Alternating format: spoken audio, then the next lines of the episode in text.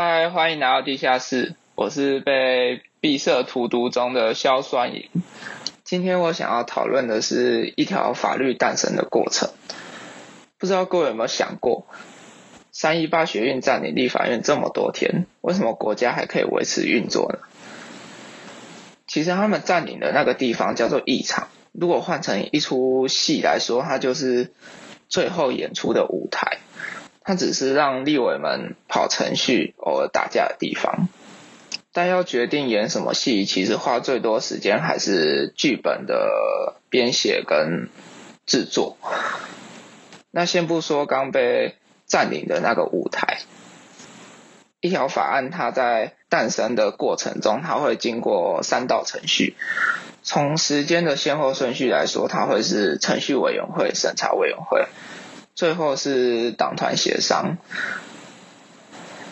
如果想象是剧本的制作过程的话，审查委员会的工作就是决定他最初的故事是否可以上台演出，或是演出的顺序，甚至他可以排除掉某些故事。那接着进到第二关，它就是审查委员会，他们就比较像是。有专业的导演来审查某些特定领域的故事，比方说有些导演是专门拍科幻的，有些是专门拍战争片的，有些是专门拍爱情片的。那如果我今天写一套科幻的故事，他就会有专门拍科幻片的导演来审查。虽然这个故事是可以让专业的人员来审查某些专业领域的法律。但其实经常发生的状况是，导演他想要的画面跟观众期待的不同，就会做出损害观众眼睛的事情。那我刚刚说的那两个程序，它其实都是公开的，也就是说，这个讨论他们都是可以被做会议记录的。但通常这样子还是不会达成共识，于是就会来到最后一关，叫做党团协商。这个行为是可以发生在任何时间、任何场合，只要是由院长带领着各个党团的代表，他就可以形成。所以，他也常常被大家认为是密室协商啊，或是黑箱国会。他只要产生一个结果，并且由所有的党团签名，就能生效。最后，大家再依据这个结果回到。那个舞台上走完程序，一条法律就这样诞生了。虽然说这个黑箱的部分在一六年的时候有开始公开直播，但是我认为它在一个密室中讨论的这个环节，它仍然是一个可能会发生而且必然会发生的状态。那最厉害的事情来了，就是刚刚那三件事情完全可以不用在议场上面发生。从这个故事可以知道，一个制度不管设计的再怎么样完善，它在台面下的协商行为必然还是会发生。于是我接下来想要讨论的就是台面上跟后台的合作与矛盾。我的设计里面，协商跟讨论的这个行为就会变成是我的主轴。我其实不太想。很理想的认为，这种台面下的协商永远不会发生，因为这是在讨论过程中一定会产生的资讯不对等跟权力不对等的状况。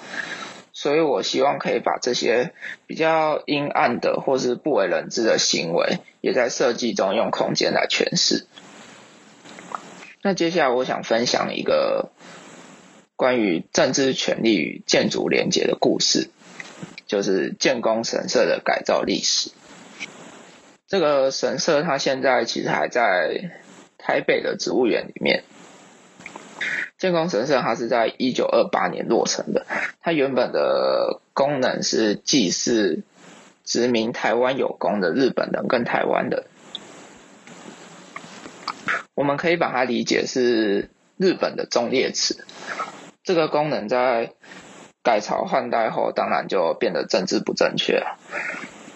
那我认为它最特别的地方、最有趣的地方，就是它结合了西洋古典样式，还有日本神社的空间精神，而且它采用的是钢筋混凝土的构造。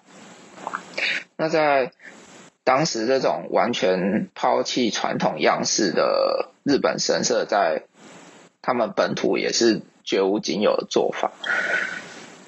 那这样子非常创新的神社的设计，在国民党政府接管之后，他为了推动一个叫做中华文化复兴运动。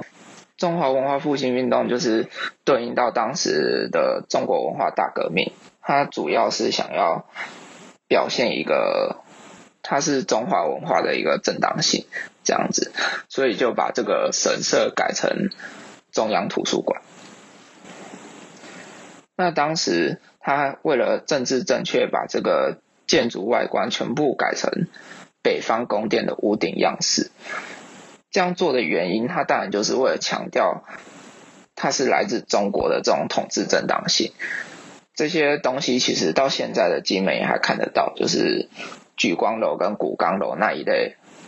那它在内部格局也做了非常多的更动，因为它毕竟是从那个神社变成图书馆嘛，所以将一个精彩的建筑被改成这样四不像，我觉得是一个非常可惜的案例。不过，在这栋建筑里面，我看到它最能表现的是两代政权在建筑理念上面的转变过程，几乎是台湾历史的转变痕迹。那接下来我们再回到我的设计想要做的，我有想过一种利用互动来形成空间组织的方式。就是先根据各族群独自运作的行为来制定空间，然后再接着讨论两者间的互动模式，最后产生这两者的中介互动空间。还有一个很重要的是，我想要形成一个最后所有人可以汇聚的场所。那我的使用族群有分为立法委员跟民众。立法委员的行为就如上面所叙述的，就是说有台面上的会议空间，也会设想密室讨论区，甚至是宿舍结合成的招待所。难道没有人想过，为什么那些家大业大立委们还需要宿舍来安顿他们吗？那至于民众的想象空间，我同样会有比较像台面上的。非政府组织发展基地，我认为它可以代表社会某些族群的声音，或是弱势族群的权益，他们可以在这边有发展组织的可能性。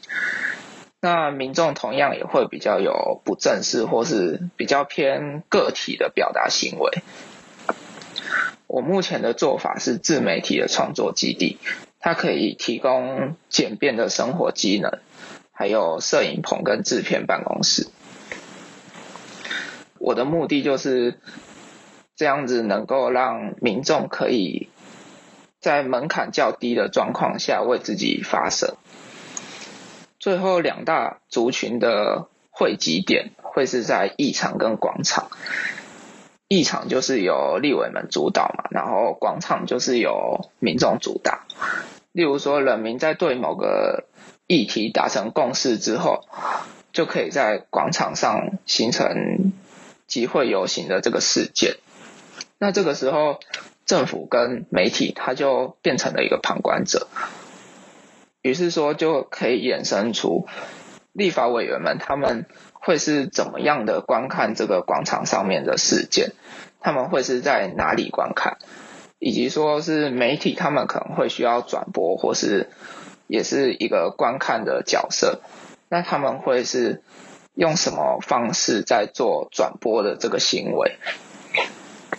于是说，这个广场它就可以利用可能我基地内的量体或是周边的开放空间来定义它。那这两大族群之间，我还置入了一个叫做媒体的角色。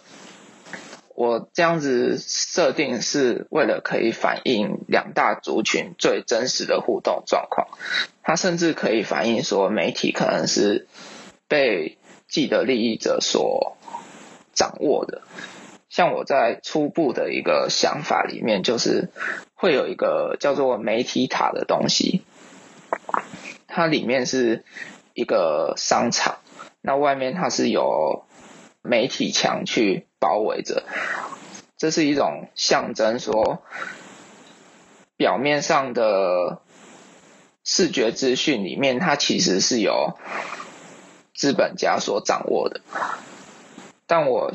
希望他这个概念可以再做更深化的发想。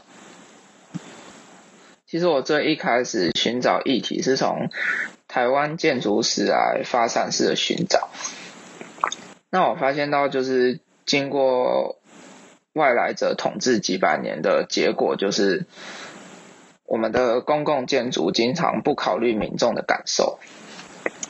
像我站在广场上，就常常有被公共建筑强暴的感觉，但是比较年代久远的公共建筑啊。那同时我又发现说，对于生产法律的空间极度缺乏，因为在过往根本不需要有一个合法形成权利的地方，包括现在的立法院，它其实是跟学校借了几十年的校舍。然后再加上一堆违建这样子拼凑起来的，那我就在想说，这样子劣质的空间，它真的能能够产生优质的法律吗？还是说这些法律根本不是在这些空间里面完成的？这种感觉就很像说我坐在一个会淹水的地下室里面思考什么是优质的建筑设计一样。那这些建筑史的线索还有。立法院的现况，我有收集资料，在我的 Focus 上面有一些比较详细的描述。好，那以上这些就是我在设计里面想做的，还有我收集到的资料。那之后我会再跟大家分享我的空间内容。那今天的节目就到这边，谢谢大家。